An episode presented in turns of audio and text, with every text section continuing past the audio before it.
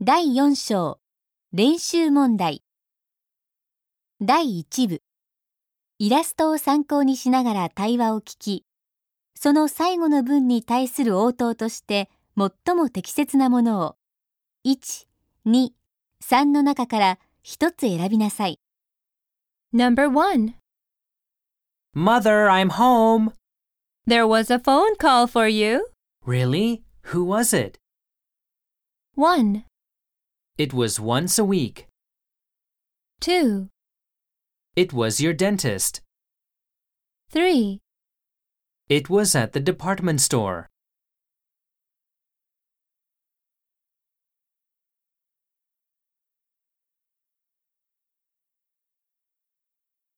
Number two, Are you ready to order? not yet. What is today's special?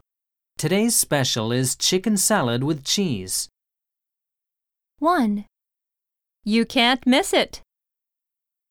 Two, no, it's too old. Three, all right, I'll have that.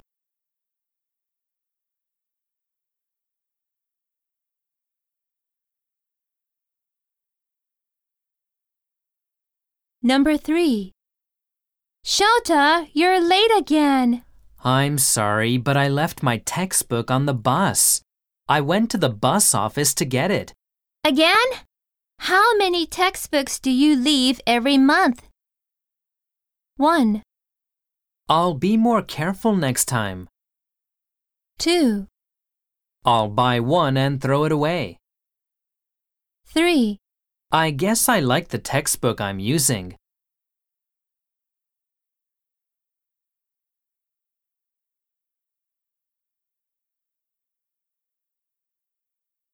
Number four.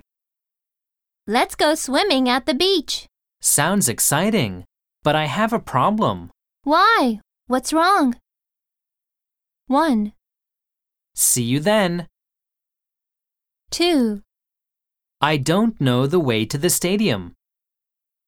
three, My swimsuit has a big hole.